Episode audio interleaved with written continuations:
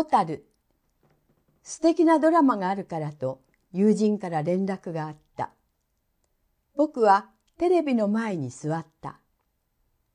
ベーチェット病で失明する青年の話だった。僕は話が進むにつれ画面に引き寄せられていった。実際にはどこからどこまでが画面なのかさえ分かってはいない。でもそれはほとんど問題ではなかった。失明というかつて自分が経験したことがテーマであり、思いは様々な部分で重なり合った。ラストシーンで青年は霧に包まれた感じだと言っていた。僕もそうだった。数ヶ月という時間の流れの中で、その霧は少しずつ深さを増し、そして最後に完全に僕を支配した。だから最後に見た映像はと問われても特定はできない。その頃僕は霧の中で蛍を見た。いや、蛍のように輝く光を見た。無数の蛍が突然飛び回った。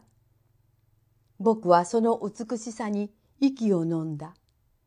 外界の光とは無関係の映像だったと思う。残っていた網膜の細胞がさよならを告げる瞬間だったのかもしれない。あれは失明する僕に神様がくれた最後の映像だったように思う。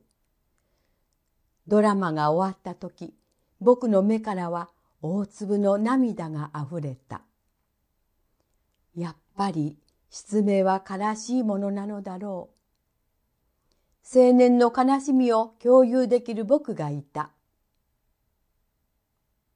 人は楽しいことや嬉しいことは通過するくせに悲しみや寂しさは蓄える動物だと聞いたことがある。そして蓄えられたものは優しさに変化するのだそうだ。